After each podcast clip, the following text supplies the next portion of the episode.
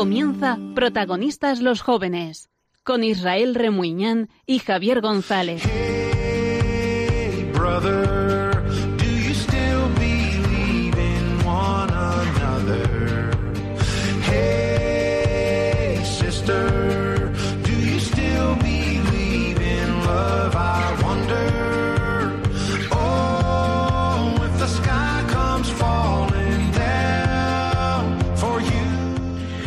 Hola, ¿qué tal? Buenas noches, son las 11, las 10 en Canarias. ¿Cómo estás? Bienvenido a La Sal de la Tierra, el programa más salado de Radio María. Soy Israel Rebuñán, estoy encantado de saludarte esta vez solo. Javier no está aquí hoy, pero seguro que nos está escuchando desde casa ese verano que pasa factura ya, o algunos se van ausentando. Y tenemos un programa lleno, lleno de sorpresas. Álvaro en la producción, Juan en la técnica, así que al menos durante la próxima hora no te despegues de la radio porque comenzamos. Thank you.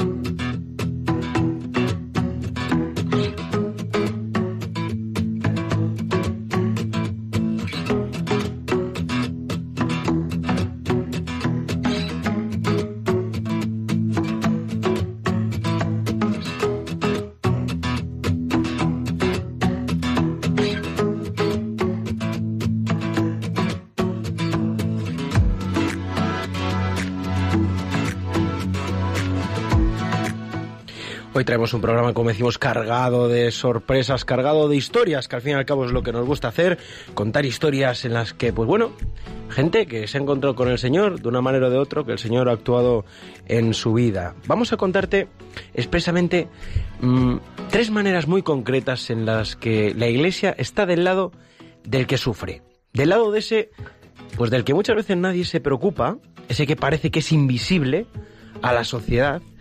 Mm, esas personas que igual tú tienes muy cerca, pero no te das cuenta, ¿no? Te vamos a contar tres historias en concreto. La primera de ellas. Te lanzo una pregunta. ¿Puede un preso, alguien que ha matado, alguien que ha visto a dónde puede llegar el ser humano, en la peor de sus versiones, ¿puede un preso encontrarse con Dios en la cárcel? Es una pregunta que te hago, ¿eh? Piensa. Pues yo te puedo decir que sí. Vamos a escuchar una carta que te lo va a dejar claro. De un preso que se encuentra con Dios en prisión. Y vamos a conocer la historia de un chico que no le ha importado en absoluto meterse en ese mundo. Ir a la cárcel y hablar de Dios. Ahora lo vamos a saber. También vamos a conocer el drama de la inmigración. Están llegando más inmigrantes que nunca a nuestras costas. Por esa costa de Cádiz, esa costa del sur de España, muchísimos inmigrantes pues ahí la iglesia también se ocupa de ellos. Vamos a irnos al otro lado, siempre lo vemos desde nuestras fronteras, pero vamos a irnos hasta Marruecos, hasta Tánger, porque hay una misionera española que está dando la vida por esta gente que sale de África. Y una última historia. Vamos a irnos a Nicaragua, seguro que te suena, ¿eh? El drama que viven allí los nicaragüenses, que viven los cristianos. Vamos a irnos en directo hasta sus calles para ver cómo las iglesias sirven de refugio a esta gente. Cómo la iglesia no solo está perseguida en Irak, no solo está perseguida en tantos países de Oriente, sino que también está perseguida al otro lado del charco, en Nicaragua. Así que prepárate y no te separes de la radio porque te espera una hora emocionantísima, así que vamos.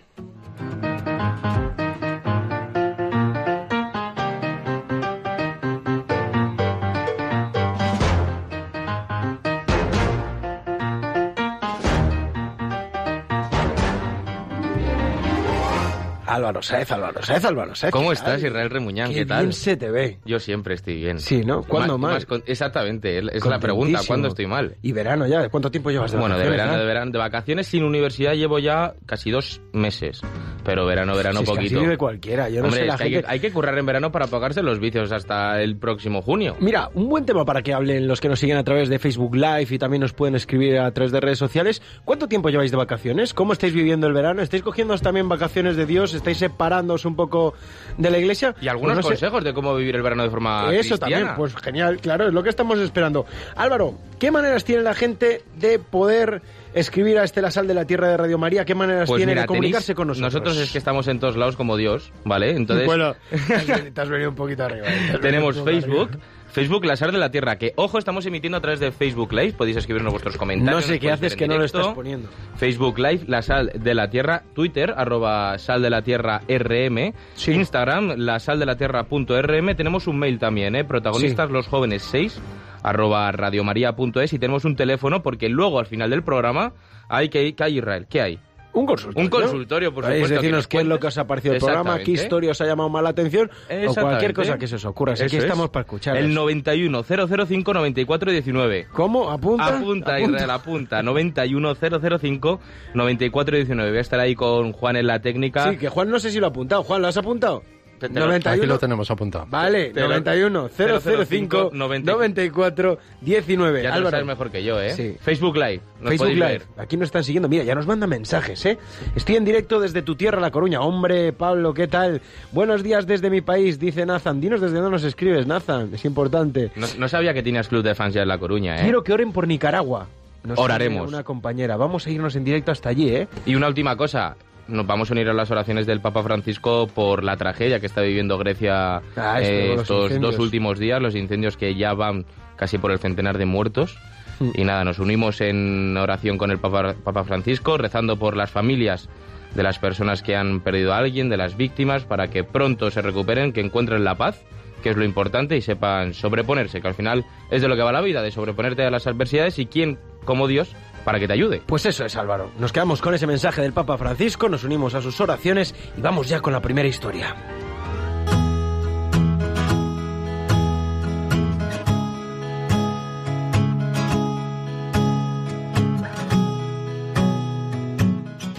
No matarás, dice uno de los diez mandamientos, una de esas cosas de las que gracias a Dios, pues no muchos se confiesan, ¿eh? Si matara a alguien, a uno de mis seres queridos, la verdad es que no sé si lo perdonaría. Ponte tú en la situación, o a uno de mis seres queridos, o a alguien, a una persona que quiero de verdad, ¿no? O a alguien cercano a mí.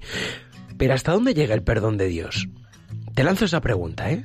Porque no todo el mundo tiene la oportunidad de escuchar el testimonio que viene ahora, la carta que te vamos a leer, la carta que vas a poder escuchar. Hemos tenido la suerte de llegar a él, ¿eh? Gracias a la pastoral penitenciaria de Jaén. La iglesia no se olvida de nadie, ni siquiera de los más odiados de la sociedad. Te lo decía hace un momento, esas personas que parecen muchas veces odiadas, invisibles, que pasan desapercibidas, que nadie quiere ver delante. Los condenados por la justicia son un ejemplo, los presos, los internos de las cárceles. A continuación, vais a escuchar una historia real. Son unos minutitos, pero te pido que no te despegues de la radio. Son unos cinco minutos, pero vale la pena, ¿eh? Una carta íntegra. La de una persona que está en prisión. Un hombre al que se le acusa del peor de los delitos. La carta que va a leer nuestro compañero Javier, que ha dejado grabada, ¿eh? Es completamente anónima.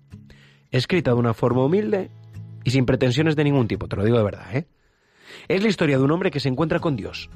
La vamos a leer tal cual, ¿eh? Sin edulcorante y sin ningún cambio. Ahí va. Hola, tengo 25 años. Nací en una familia humilde y trabajadora. Tuve una infancia muy feliz y llena de buenos recuerdos. Fui bautizado a los pocos días de nacer y ese fue el comienzo de mi vida dentro de la fe cristiana y la institución de la Iglesia Católica. A medida que crecía, mi fe en Dios seguía incrementándose. De algún modo siempre me sentí llamado por Dios a seguir el camino de la fe, incluso desde pequeño. Hice la primera comunión como cualquier otro chiquillo y años después incluso formé parte del seminario menor de mi ciudad, a la vez que estaba muy metido en el mundo cofrade con una gran pasión. Pasaron los años y por ciertas circunstancias empecé a alejarme de Dios, con todo lo que ello conlleva.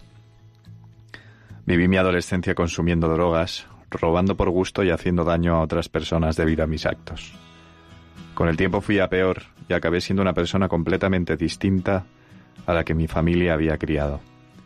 Estaba en un camino totalmente opuesto a Dios, sumergido en un mundo de violencia y delincuencia sin límites. Pasaron años hasta que un día ese mundo al que yo había sucumbido voluntariamente y esa persona en la que me había convertido con el paso del tiempo me pasaron la mayor de mis facturas. Una noche, a la salida de una discoteca, se formó una trifulca y un chaval perdió la vida aquella noche debido a mi participación en aquella misma. A los cuatro días ingresé en la cárcel, acusado de un delito de asesinato, Había tocado fondo por completo. Recuerdo la primera mañana después de pasar la primera noche en prisión. Me miré al espejo y me hice una pregunta que nunca olvidaré. ¿Cómo he podido convertirme en esto? ¿Qué ha pasado? Pasé unos primeros días muy duros y en los que se me pasaba por la cabeza todo tipo de cosas. A los pocos días me crucé con un interno del módulo, el cual a día de hoy sigue siendo un gran amigo, y este me puso una Biblia en la mano y me dijo, Sabes que solo él puede ayudarte y sacarte de donde estás, ¿no? Yo le respondí que me sentía sin valor suficiente como para acudir a Dios después de tanto tiempo, tanto daño que había causado a tantas personas. Enseguida él se rió y me dijo, Hermano, él te conoce mejor que nadie y te ama más que nadie en este mundo. ¿A quién vas a acudir sino a él? Aquel día y después de tantos años marcó un antes y un después. Me decidí a rendirme y llorar durante largo rato aquella noche, pidiéndole al Señor que me ayudara a deshacer a esa persona en la que me había convertido, que me ayudara a arrepentirme de corazón de todo el mal que había causado durante tanto tiempo y a tanta gente, y que desde entonces no me permitiera volver a alejarme de él, y que me guiase poniendo su luz en mi camino, para que en medio de tanta oscuridad no me perdiese de nuevo. Y así lo hizo aunque me costó asimilar el cambio que sabía que debía dar en mi vida. Poco a poco empecé a depositar toda mi confianza en Él, a estudiar el Evangelio a diario y a dedicar largos ratos de oración dándole gracias por no haberme abandonado después de tanto y de todo. Un día me trasladaron a la cárcel de Jaén. Me sentía hundido durante el viaje pensando en que me estaba distanciando de todos mis seres queridos, y a duras penas confié en que Él tendría otros planes para mí. Y así fue.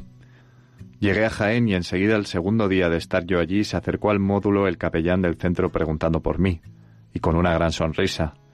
Hablamos durante largo rato sobre mi vida, sobre mí y sobre mis propósitos con respecto a mi futuro y mi relación con Dios. Enseguida conectamos como si nos conociésemos ya de hace mucho. Y hoy en día estoy orgulloso de considerar al Padre José Luis como uno de mis mentores espirituales más influyentes en mi vida, junto con Pepe, el cual es también capellán del centro, y con el cual he tenido el gusto de compartir largos ratos de estudio sobre la Biblia y sobre Dios, los cuales han sido indispensables en mi regreso personal a mis raíces católicas. Después de nueve meses en la UTE, la Unidad Terapéutica Educativa de Jaén, sigo agradeciéndole al Señor la gran oportunidad que me brindó al venir aquí, donde con su ayuda y la de todo el equipo de pastoral penitenciaria, funcionarios y educadores, he podido darme cuenta de todas mis flaquezas y trabajarlas día a día, y he podido reencontrarme con ese chiquillo que llevo dentro, ese que creció con una fe inagotable en Dios, la cual no deja de crecer cada día más. El pasado 25 de junio tuve el honor de recibir el Sagrado Sacramento de la Confirmación, por medio del señor obispo don Amadeo. Fue un día en el que volví a sentirme como un niño. Pude sentir como el Espíritu Santo se derramaba sobre mí, y supe que desde entonces no sería lo mismo. Sentí como la felicidad y la paz interior corría por todo mi cuerpo. Estaba listo para seguir mis pasos en el camino hacia Cristo Jesús y por el camino intentar ayudar a tantos hermanos que están perdidos en la oscuridad y tanta necesidad tienen de Él y de su luz para que los guíe. Y hoy en día, y después de casi año y medio preso a la espera de juicio, le doy gracias al Señor por estar aquí, porque lo necesitaba y Él lo sabía y no me abandonó. Vivía en oscuridad y ahora veo luz. Había perdido la fe y ahora me empapo de ella cada día al despertar. ¿Y qué pasará conmigo en el futuro? No lo sé. Pero me basta con saber que Él estará conmigo y que velará por mí. Que a pesar de todo el mal que he cometido, en su inmensa misericordia ha sido capaz de perdonarme y de hacer borrón y cuenta nueva. Y que pase lo que pase, estando a su lado seré capaz de superar cualquier bache en el camino. Y que el día que regrese a la sociedad, lo haré siendo una persona totalmente nueva, que ha sido capaz de hallar la luz en lo más profundo de la oscuridad y solo gracias a Cristo Jesús. La verdad es que escuchando la carta, ¿eh? Es difícil que, que, te deje indiferente, se encoge un poco el corazón. ¿eh? Doy gracias a Dios por estar en la cárcel, porque alguien me puso un día una Biblia en la mano. ¿eh? Qué curioso. ¿Cómo puede un interno llegar a dar gracias a Dios de estar en prisión a espera de juicio? Pues porque alguien le ha querido, alguien se ha acercado hasta él. Y te voy a presentar a una de estas personas. Mira, se llama Antonio, ¿eh? Es un joven de 28 años que pudiendo hacer cualquier otra cosa, que está muy bien a esas edades, hay que decirlo, da catequesis en una cárcel. Lo hace a través de la pastoral penitenciaria de nuestra iglesia y él es de Jaén. Buenas noches, Antonio, ¿qué tal? Buenas noches, Israel. Muy bien, ¿qué tal? Un poco. ¿Tú a qué te dedicas? ¿Qué es lo que, qué es lo que haces? ¿Has estudiado? ¿Eres estudiante? ¿Qué es lo que haces? Eh, yo estudié eh, Derecho y Administración de Empresas y actualmente estoy preparando oposiciones. Eres opositor. Soy opositor. Mm, ¿Qué es lo que te lleva a la cárcel? Claro, es la pregunta que todo el mundo se hace. ¿Por qué te metes en, en- en este lío, básicamente? Bueno, eh, porque hay que hacer lío. Eh, Lo no, dijo el Papa. Básicamente, lo dijo el Papa Francisco. Básicamente yo creo que confluyen dos variantes. En primer lugar, eh, mi propia circunstancia de lo que estudio, eh, que no solamente eh, leyes, código, artículos, que está muy bien, es necesario, pero yo tenía la necesidad y las ganas de ponerle rostro humano a eso que estudiaba, Sí. eh, sobre todo para integrarme como profesional de, de- de mañana, eh, también con vocación de servir a los demás. Y luego eh, la otra variante es mi propio camino de fe, mi propio itinerario, mi propio recorrido espiritual, que sobre todo a partir de la experiencia del mes de ejercicios me invitaba a mm, concretarlo en, en algo más social, en algo más de tocar la, la realidad de, de Cristo pobre y humilde. Y combinando esos dos factores, pues la verdad es que en la cárcel he encontrado un verdadero regalo. La pregunta, Antonio, claro, es eh, en la cárcel hay mucho tipo de, de personas. ¿Cómo es esa gente que te llega a ti? ¿En qué situación te llega? Eh, gente de todo tipo, destrozada, con sus traumas, con sus situaciones. ¿Podría hacerme un perfil así pequeño de qué es lo que te puedes encontrar dentro de una cárcel? Uy, un perfil es complicado, Israel, porque, claro, cada persona es un, misterio tan enorme que es muy difícil hacer una categoría general. Yo me quiero quedar con la idea de gente normal, gente que cuando yo las conozco eh, podría ser yo mismo. Evidentemente, en- con tantos internos, pues hay un montón de circunstancias, pero gente sencilla, gente normal y corriente, que evidentemente pues han pasado por una circunstancia en su vida y están pasando por esa circunstancia eh, distinta, complicada, pero la primera impresión es gente normal, que si yo me la encontrara por la calle no sabría que ha pasado por eh, la cárcel o que puede ir a la cárcel. Y también, bueno, pues gente que mm, yo siempre digo que Dios va haciendo suavemente eh, la mayoría de las veces, pero es verdad que en la cárcel eh, se plantean realidades muy duras, muy, muy potentes, y pues todas estas personas dan ese perfil, ¿no? De gente con una realidad potente eh, que se puede encontrar eh, de una manera muy importante y muy, y muy llamativa con el Señor. ¿Qué es lo que les dices? Tú llegas allí, ¿cuál es tu labor dentro de, dentro de la cárcel? ¿Vas con una Biblia? Les, eh, ¿Qué es lo que haces exactamente? Bueno, yo eh, estoy en el equipo de pastoral eh, con decenas de compañeros que eh, realizan un montón de actividades dentro del centro y yo en concreto soy catequista y entonces eh, mi labor es trabajar desde el perfil de la iglesia y desde el perfil de la fe en dar catequesis centrado también en la preparación al sacramento de la confirmación. Hay también algunos supuestos de gente que se bautiza, pero lo más normal es eh, gente que se prepara para recibir la confirmación. Y entonces yo voy con, con mi Nuevo Testamento y eh, la gente que se apunta a, a catequesis sobre todo es gente mm, voluntariamente que tiene esa, ese deseo, ese anhelo, esa inquietud y también muchas veces gente con la que yo eh, pues trabajo trato en el patio, en los pasillos y que mm, se lo ofrezco, que le animo y le digo, mira, la puerta está abierta y pásate y está y quédate un rato con nosotros a ver qué te parece, a ver si te puede ayudar eh, y si te gusta repites y si no pues con total libertad pues sigue haciendo tus cosas y, y dejamos de vernos en, en, esta, en este espacio. ¿Y cuál suele, cuál suele ser la reacción de, de estos presos, Antonio? Porque se quedarán un poco sorprendidos, porque supongo que en una cárcel hay actividades de todo tipo, que los que juegan al fútbol, que los que se dedican a hacer manualidades, que los que estudian. En este caso es algo diferente, ¿no? ¿Cuál es su reacción?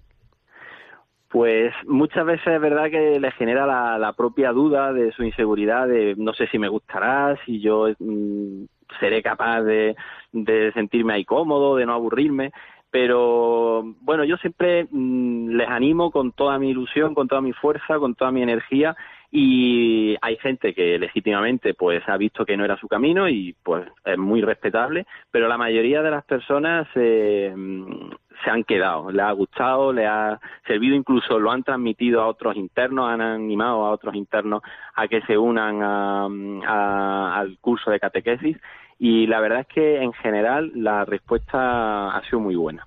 Supongo que verás auténticos casos de conversión, ¿no?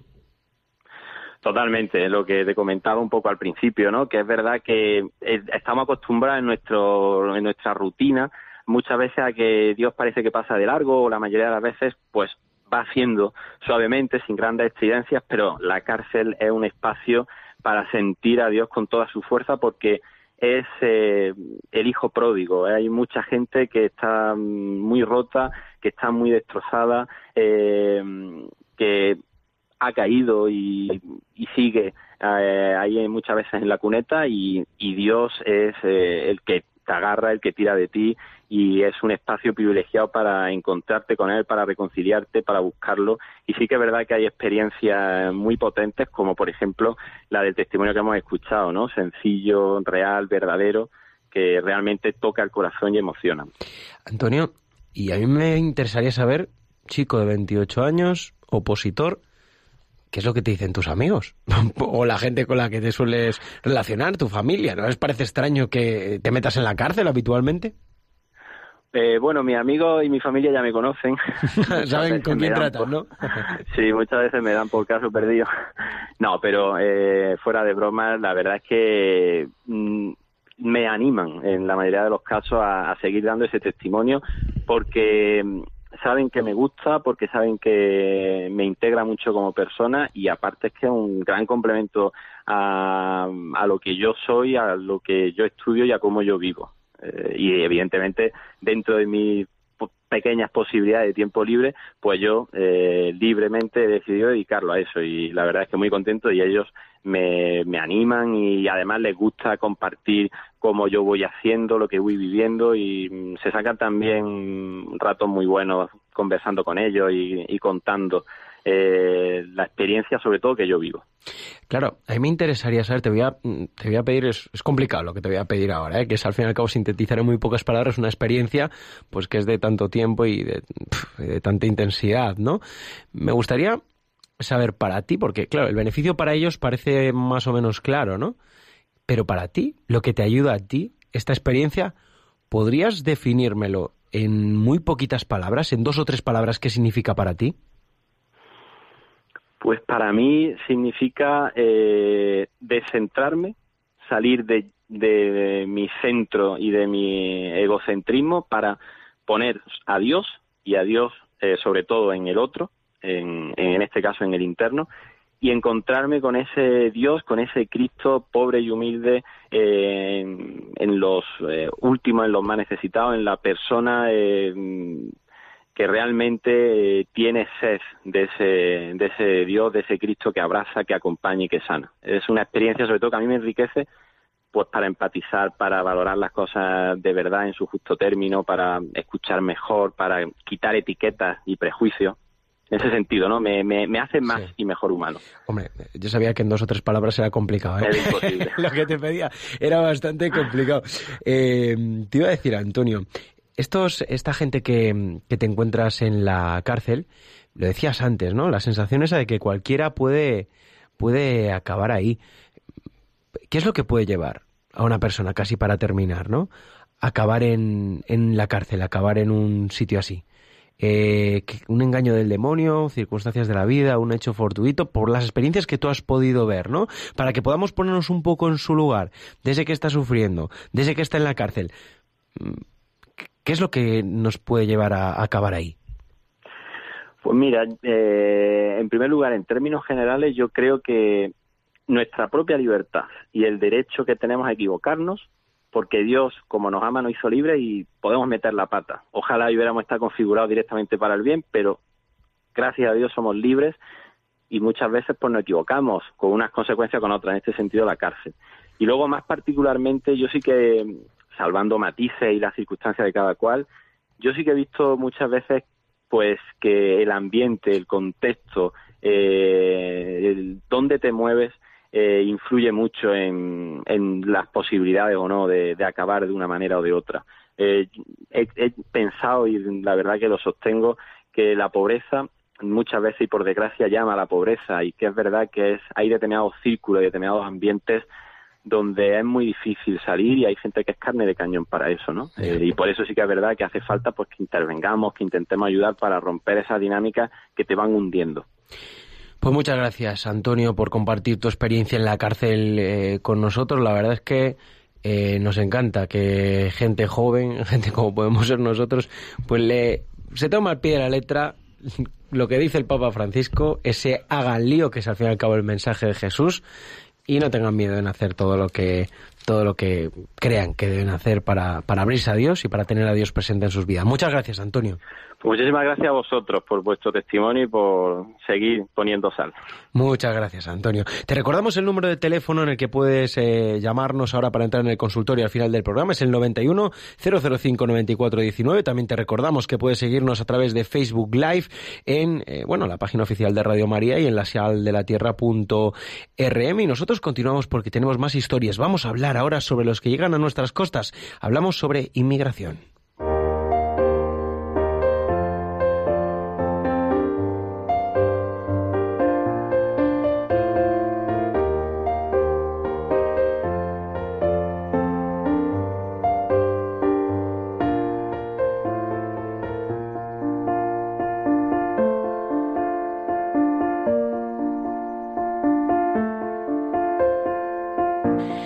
El drama de la inmigración no para. Nuestras costas llegan cientos y cientos de personas todas las semanas. Solo hoy, Salvamento Marítimo ha rescatado a 238 inmigrantes a lo largo de esta mañana. Venían en 20 pateras que navegaban por el estrecho. Son tan constantes las noticias de personas que llegan a España huyendo de su país, huyendo de la guerra, huyendo del horror del hambre, pues que al final no nos damos cuenta de la historia personal de cada uno de ellos. Te voy a contar una, ¿eh? La de Idris. Álvaro Saez Preséntanoslo, ¿quién es él? ¿Qué tal, Israel? Pues mira, Idris es natural de Camerún, tiene 18 años y nada, apenas lleva dos meses en España. Se quedó huérfano desde muy pequeño por una terrible circunstancia, le dejaron completamente de lado. Vivía con mi madre y con mi padre que murió hace unos años. Después murió mi madre que era seropositiva. Murió de sida y cuando esto sucede en mi país, una persona que tiene esa enfermedad, todo el mundo te rechaza. Nadie te abre las puertas porque dicen que si tu madre estaba enferma, tú también y nadie te acepta por eso. Muchas de las personas que emigran a otros países lo hacen por miedo, lo hacen por necesidad o por buscar un futuro mejor. Idris no. Él se va de su país porque no tiene a nadie. Se quedó completamente solo. Nadie escucha tus explicaciones ni trata de comprenderte. Todos te rechazan, ni siquiera mis propios tíos. Todos te dan la espalda y por eso tuve que irme al norte de Camerún. En el norte de Camerún no le esperaba un futuro mejor. La violencia y el terrorismo asolaban la zona. Allí las cosas no van bien porque hay terrorismo y bombardeos por todas partes. Un día, al regresar, nuestro pueblo había sido invadido y perdí a mi tía, a la que encontré muerta. Entonces es cuando pensé en irme y partir hacia Nigeria. En ese momento decide emprender un viaje de varios meses. Ni él mismo sabe exactamente cuánto tardó. Idris necesitaba irse, necesitaba vivir mejor, se merecía vivir en un lugar en el que por fin le respetasen los derechos humanos. Atravesó Níger, Nigeria, Argelia y Marruecos, un viaje que no fue nada fácil, un viaje en el que vio absolutamente de todo. No es fácil. Atraviesas los momentos más duros. Violan a los niños. Ves cuerpos y cadáveres por todas partes.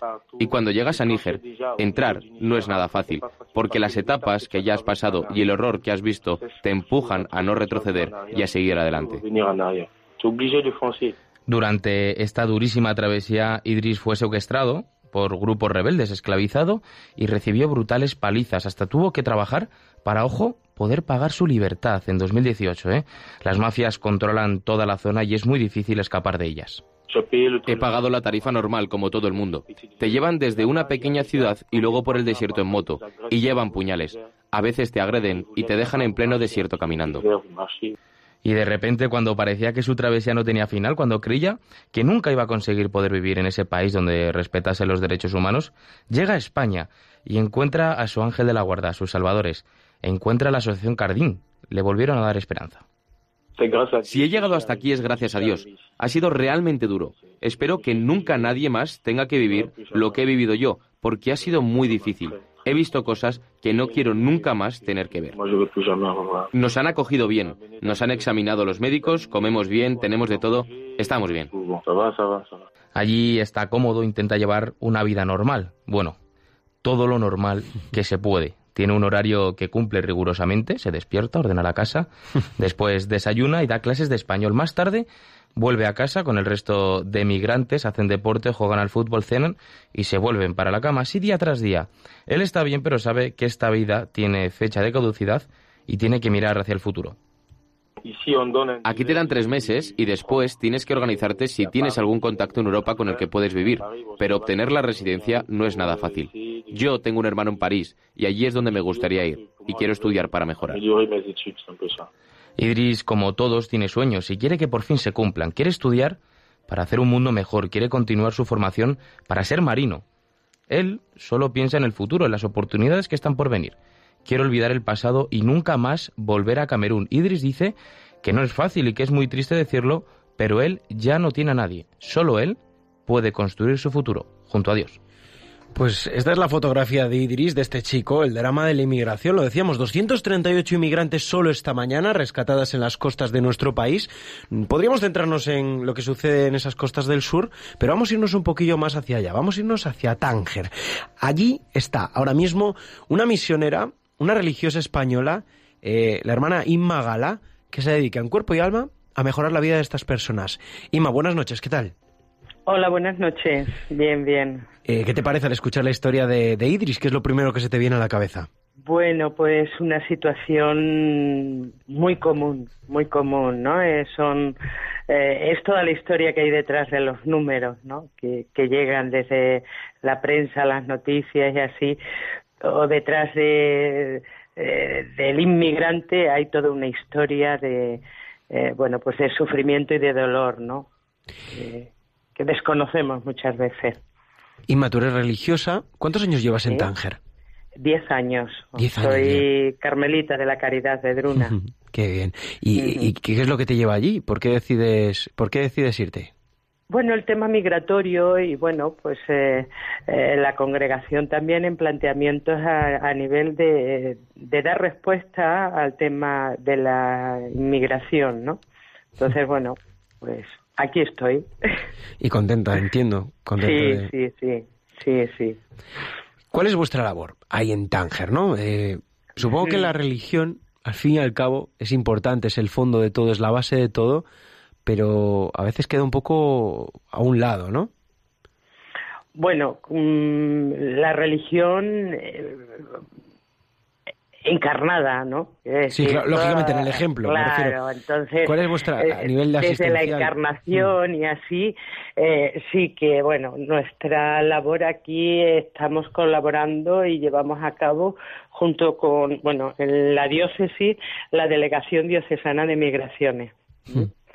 Y, y bueno, pues nuestra labor es dentro de la Iglesia de Tánger y es la atención a, los inmigrantes que, que van pues camino de Europa, ¿no? Ese deseo de llegar a Europa y bueno, pues eh, Marruecos es eh, paso hacia, hacia Europa y se está convirtiendo eh, en una situación, bueno, pues ya no tanto de tránsito solamente, sino también inmigrantes que, que optan o, o se le imposibilita ¿no? la, la oportunidad de, de, llegar a Europa ¿no? y, y quedan también aquí. ¿no?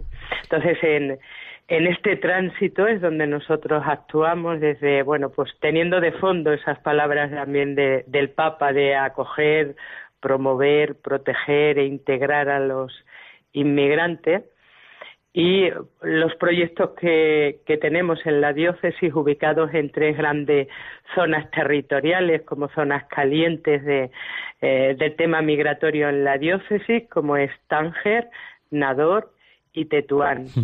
Eh, dos fronteras terrestres con Nador eh, con Melilla y Tetuán con Ceuta y una frontera más marítima que es la, la zona de, de Tánger. ¿no? le, comentaba, le comentaba antes, Inma, el tema de que la, la, religión quedaba un poco a un lado. Me decías tú perfectamente que estaba encarnada en el ejemplo ¿no? y en la labor que hacéis vosotros.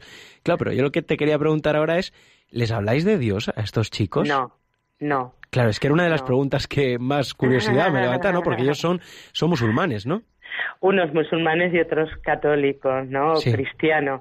No les hablamos de Dios. Eh, eh, la forma de evangelizar que la Iglesia tiene o tenemos aquí en, en Marruecos es con el testimonio de vida. ¿eh?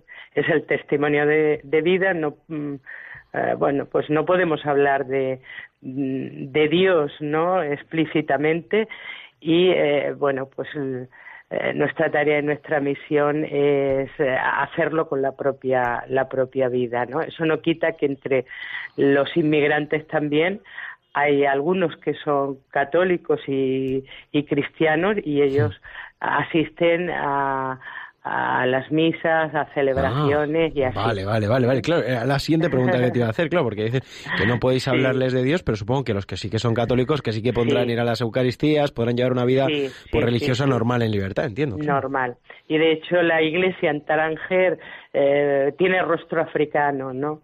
Es sobre todo África negra, ¿no? Es la que eh, predomina. Una última pregunta ya para terminar. Eh, puramente personal, ¿eh? ¿Volverás a España algún día, hermana? Pues creo que sí. De todas formas, estamos muy cerca, ¿eh? Ya, pero si ya te ves ahí en un futuro, en Tánger, el resto de, tu vida, como pasa muchas veces con los misioneros africanos, supongo que tu familia te tirará bastante para España, ¿no? Entiendo. También tira, claro, la familia, la congregación, pero sí, bueno, son momentos que hay que, eh, que vivir también, ¿no? Eh, con plenitud y, y bueno, mm, eh, estoy muy bien, estoy a gusto, estoy feliz y, bueno, creo que también los propios inmigrantes aportan una, una riqueza ¿no? A, mi propia vida personal y espiritual. ¿no? Mm. Pues muchas gracias, hermana Inma Gala, ahí trabajando en Tánger mano a mano con los inmigrantes eh, que cruzan África en busca de ese, bueno, sueño, entre comillas, de, de llegar a Europa y esa labor importante de pues no les pueden hablar de Dios, pero Dios es el ejemplo con su vida, ¿no? Ese Dios encarnado en el ejemplo del día a día de cada uno de vosotros. Muchas gracias, hermano. Un abrazo muy fuerte desde España. Gracias a vosotros. Un ¿eh? abrazo, un abrazo. adiós. adiós.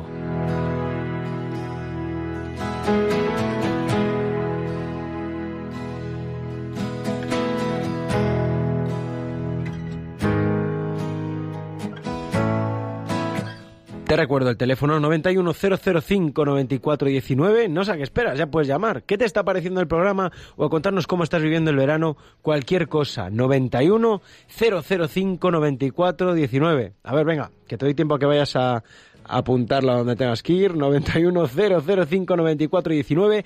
Estamos en directo a través de Facebook Live en Radio María, en la página de Radio María, también en la sal de la tierra.rm eh, y a través de, pues, de todas nuestras redes sociales, de Instagram, de Facebook. Voy a aprovechar para saludar. Todos con Nicaragua nos dicen, vamos a hablar ahora mismo de Nicaragua. No os olvidéis de Nicaragua. Desde Chile un abrazo, pido oración por mi familia y para mí. Gracias. Andrés nos dice excelente programas. Saludos desde Colombia. Sintonizando desde Haití, dice Klaus, bueno, muchísima gente desde muchos puntos del mapa, también desde Latinoamérica y precisamente nos vamos hasta allí, hasta Nicaragua.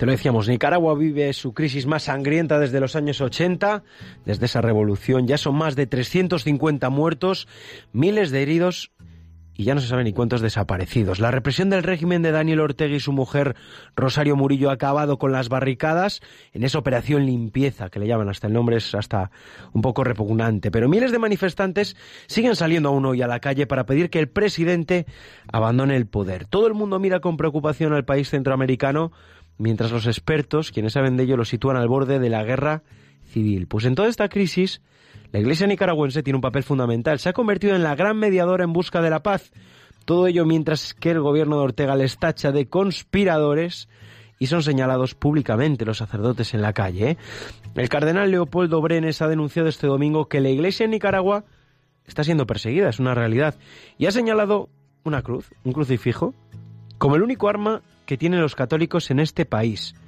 Precisamente los templos, estas iglesias han servido como refugio para muchos durante los asedios de los paramilitares armados con, con armas de guerra, ¿eh?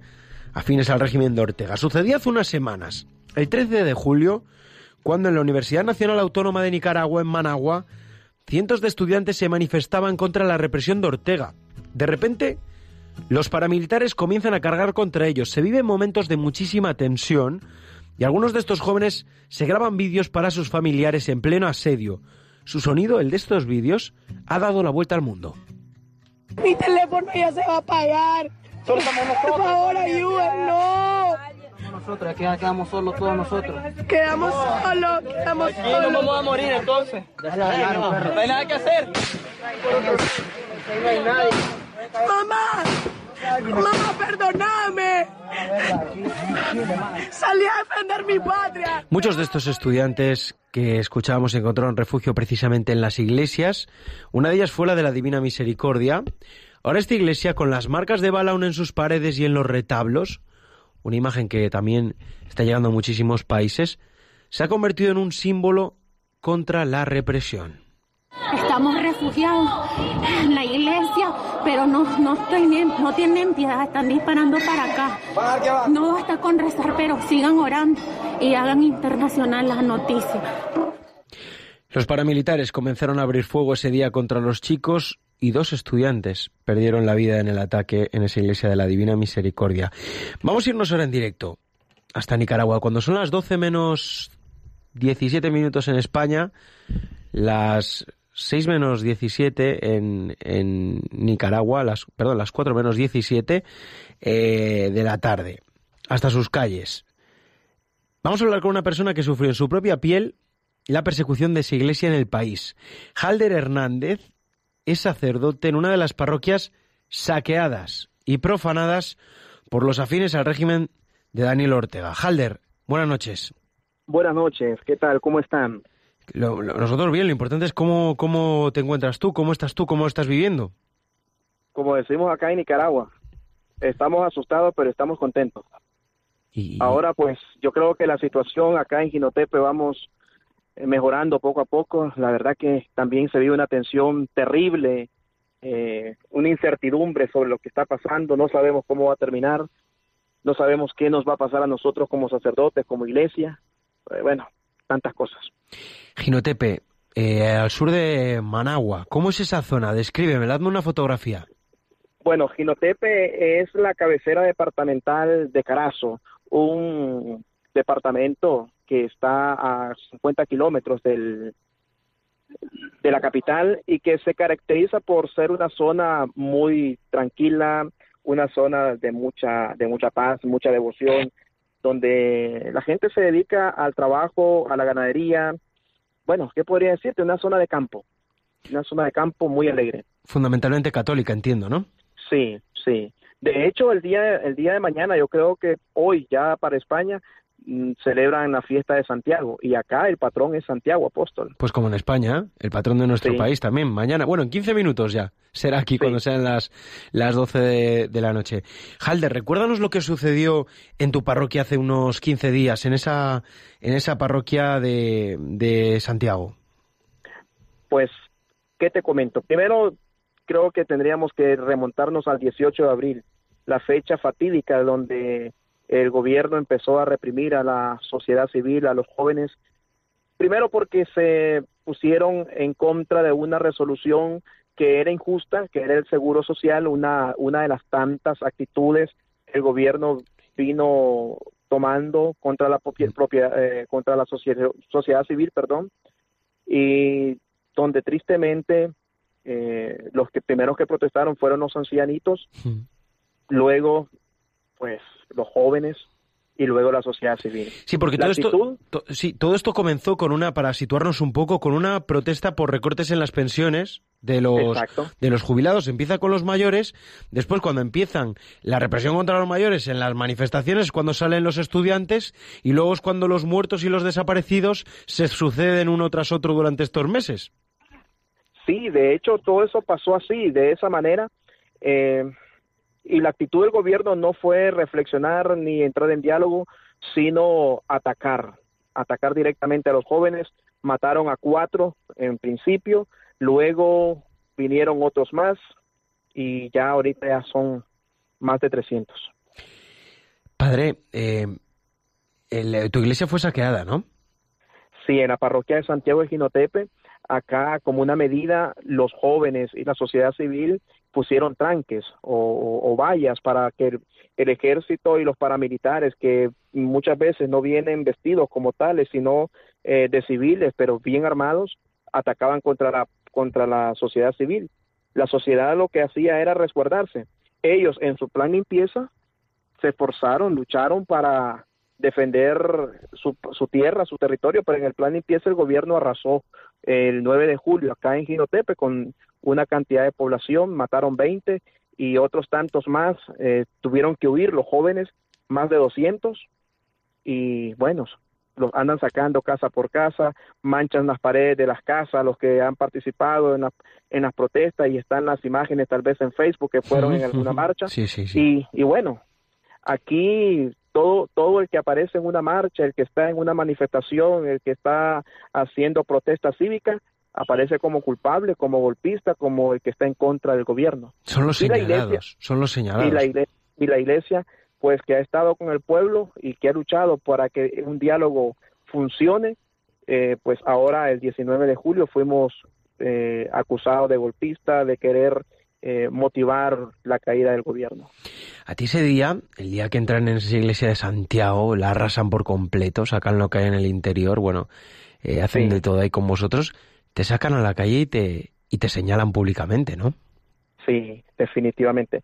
Pues para narrarte un poco lo que pasó afuera no fue nada, pues solamente ya fue una, una pequeña una pequeña muestra pública como desacreditar a los sacerdotes y a la iglesia.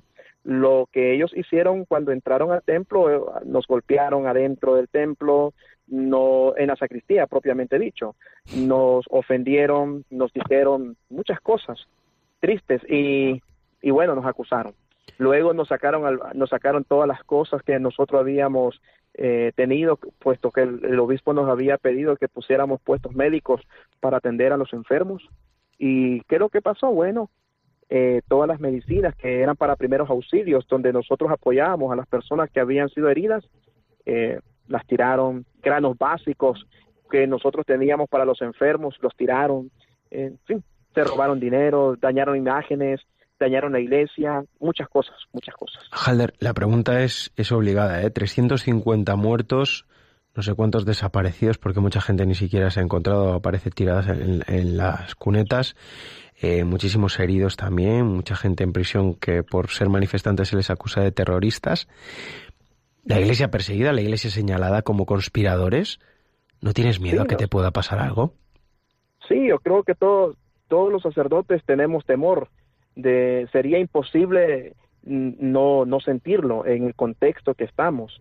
Eh, es difícil decir no tengo miedo, somos seres humanos, creemos en el Señor, creemos en su misericordia, en su providencia, creemos en la justicia divina, pero, pero humanamente también pues nos da nuestros temores, nuestras dudas de que, de nuestra seguridad y pero no podemos hacer nada más que acompañar al pueblo y estar con nuestra gente.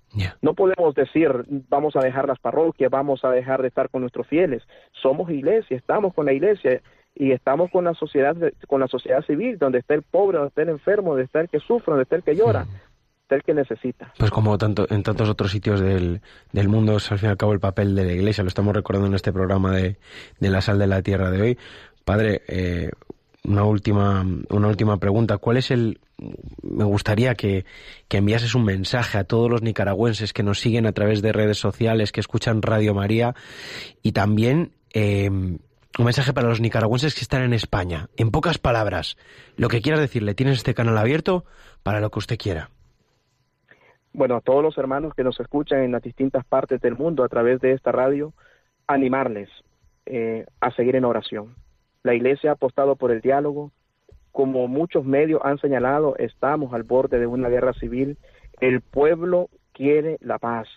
El gobierno quiere y lucha porque haya otra actitud de parte del pueblo. Las actitudes del diálogo se han roto muchas veces. Nosotros queremos, pedimos a todos los hermanos, a todos los nicaragüenses, oren por nosotros. La oración tiene un poder muy, muy profundo. Pidámosle a Dios. Él es el juez de la historia, el que nos permite que las cosas imposibles sean posibles. Y Nicaragua quiere algo que en este momento es imposible, la paz.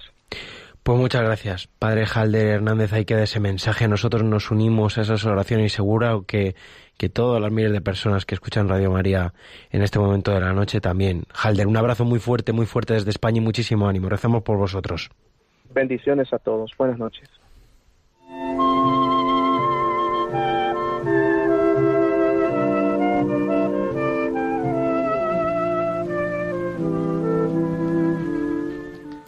Álvaro Saez. Israel Remuñán. ¿Qué te ha parecido? Muy, muy, muy bonita esta historia. Bueno, en general las tres que, que tenemos, ¿no? Tres historias de fe. El, la, el valor, me ha dejado, me ha dejado impactado el valor del la oración. Halder. La fe, la fe en Dios. La fe en la oración también. Que la ¿eh? oración, En el poder de la acabo, oración. acabo diciendo que no hay que desconfiar del poder de la oración, que es inmenso. Bueno, hemos visto tres historias en las que Dios eh, se ha visto que no deja de lado a nadie. A nadie. Ni por raza, ni por sexo, ni por edad, No. por nada. Y Es como la iglesia, lo decíamos al principio, siempre está con el, con el que parece invisible, ¿no? Sí. A los demás. Sí. El inmigrante, el que llega de otro país. Para eso estamos nosotros también. El preso, el, esos países que están en guerra, porque Nicaragua vive un auténtico drama, una auténtica guerra, ¿eh? Pocas, pocas mm, historias tan trágicas se viven como las que se están viviendo en Nicaragua. Consternados con las noticias que nos llegan día a día. Todas las noches que pasan los nicaragüenses pueden ser su última, porque la represión de Ortega es brutal. Y dicen los expertos que va a acabar desembocado en una, en una guerra, Dios, Dios no lo quiera. pero llama la atención la fortaleza de estos sacerdotes, no solo del padre Halder, ¿eh? también de los, eh, de los obispos, del cardenal Brenes, también agredidos, de, de todos los que dan la cara simplemente por estar al lado de la gente, del que sufre y están siendo perseguidos por eso, Álvaro. De, ese, de esa persona invisible. Y nada, nosotros desde España ya lo has dicho. Abrazos muy fuertes, mucha paz, rezamos mucho, porque lamentablemente eh, pocas cosas más podemos hacer. Sí, el padre, el padre Halder nos lo dejaba, nos lo dejaba claro. También saludo para todos los nicaragüenses que nos escriben a través del Facebook Live. Y desde Houston. Desde Houston, de- nos sigue muchísima gente desde, desde es América. que tú tienes ¿eh? un tirón Israel que tú no te lo crees aún. Bueno, madre mía. En fin, Álvaro. Oye, tú ¿Y tienes que estar ya de celebración. ¿Por En qué? Nada, en cinco minutillos es, es la festa galega. No, la fiesta galega de Santiago Apóstol y de toda España, ¿eh? Pero importante, a mí también me gustaría felicitar hoy a una persona, porque mira, ya que llevo una hora aquí hablando, voy a felicitar a mi abuelo, que está de cumpleaños, le ¿Tú quedan solo? cinco minutos. ¿Tú solo? Tú también le puedes felicitar Venga. si quieres. Bueno, y otra persona también, compañero nuestro, Antonio Montero. Ah, Antonio Montero. Mañana. Es verdad, mañana, en cinco minutos. A tu abuelo, A mi abuelo que le quedan ¿Qué se cinco. llama? Ricardo. Le Ricardo, quedan cinco minutos, me gustaría desde la sal de la tierra, Felicidades. te voy a felicitar antes que Que Israel. no le podía- Muchísimas felicidades. Gracias por estar ahí y que cumplan muchos más. Sí, 79 añazos y al fin y al cabo una de las bases de la pues de la transmisión de mi fe también mi abuelo, ¿eh? qué importante esa figura del, del abuelo y de los padres a la hora de transmitir la fe. Esa educación. Y cuánto le tengo y cuánto le tengo que agradecer. Y nosotros nos vamos a ir ya aquí en la sal de la tierra. Nos, ve- nos vemos, nos escuchamos. eh, Nos seguimos. Nos seguimos. Nos rezamos. Nos rezamos dentro de un mes aquí en la sal de la tierra, el programa más salado de Radio María. Un abrazo. Hasta luego.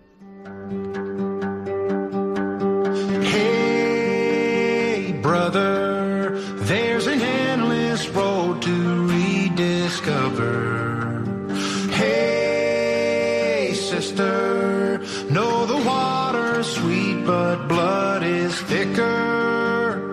Oh, if the sky comes falling down for you, there's nothing in this world I wouldn't do. Han escuchado Protagonistas los jóvenes con Israel Remuñán y Javier González.